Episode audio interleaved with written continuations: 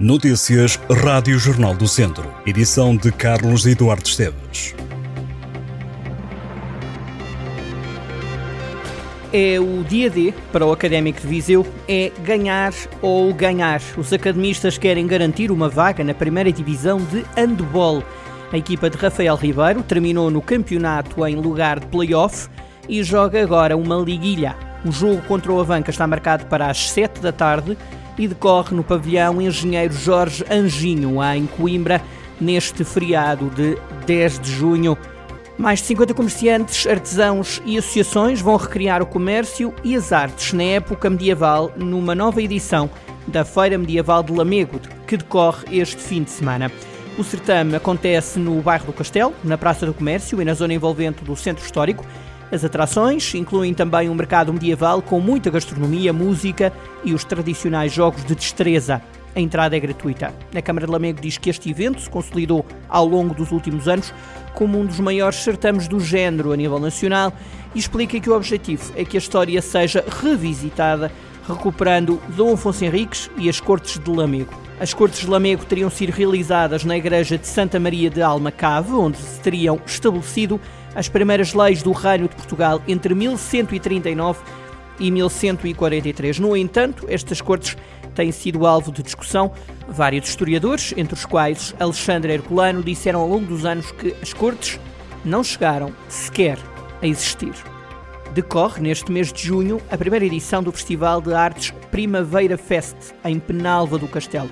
O evento é organizado pela Eira Ensolarada, associação multidisciplinar, que quer juntar o tradicional com o contemporâneo em diversos locais da vila, agregando música, teatro, artes performativas, circo contemporâneo, artes plásticas e cinema, além de conversas e de oficinas. O Primavera Fest tem uma programação diversificada. O evento quer ser inclusivo e envolver e unir pessoas de diversas gerações. A iniciativa também representa um contributo da organização para a democratização da cultura e para impulsionar os territórios de baixa densidade. Na agenda está um concerto do músico MPEX, na Praça do Antigo Município. No dia 11 entra em palco a peça de teatro A Viúva Mas Pouco, encenada pelo grupo Cartola da Associação Urate, na Casa da Banda.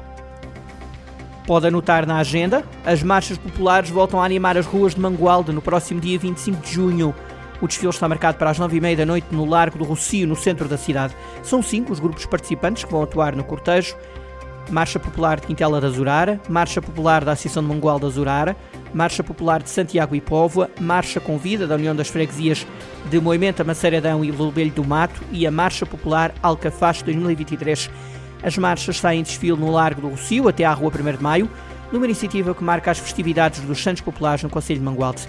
A noite terá ainda a gastronomia típica dos Santos Populares, com tasquinhas típicas no Largo do Rocio e na Rua 1 de Maio, além de muita animação.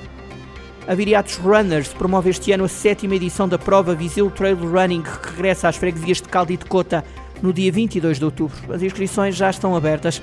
Tem até o dia 15 de outubro no site do evento, em visiltrailrunning.pt, para se inscrever. A prova conta com três percursos, trail curto, trail longo e ultra trail médio, além de uma caminhada. O Viseu Trail Running assume-se como um evento amigo do ambiente através do selo Plástico Zero, Papel Zero, Fruta KM Zero.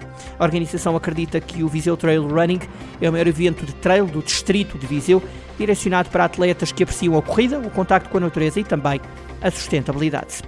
E ainda em Viseu, a Quinta da Cruz tem aberto ao público a exposição itinerante do Festival Internacional de Imagem de Natureza, que vai na sexta edição e que junta fotografia, desenho e cinema sobre natureza e sobre ambiente. Concebida no âmbito do Festival Internacional de Imagem de Natureza, que vai decorrer em Vila Real entre os dias 6 e 12 de novembro, esta exposição quer dar a conhecer algumas das iniciativas realizadas neste evento.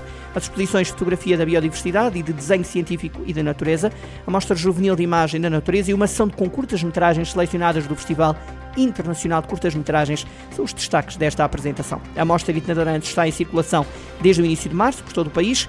A exposição está patente na Quinta da Cruz até o dia 15 de setembro, com entrada gratuita.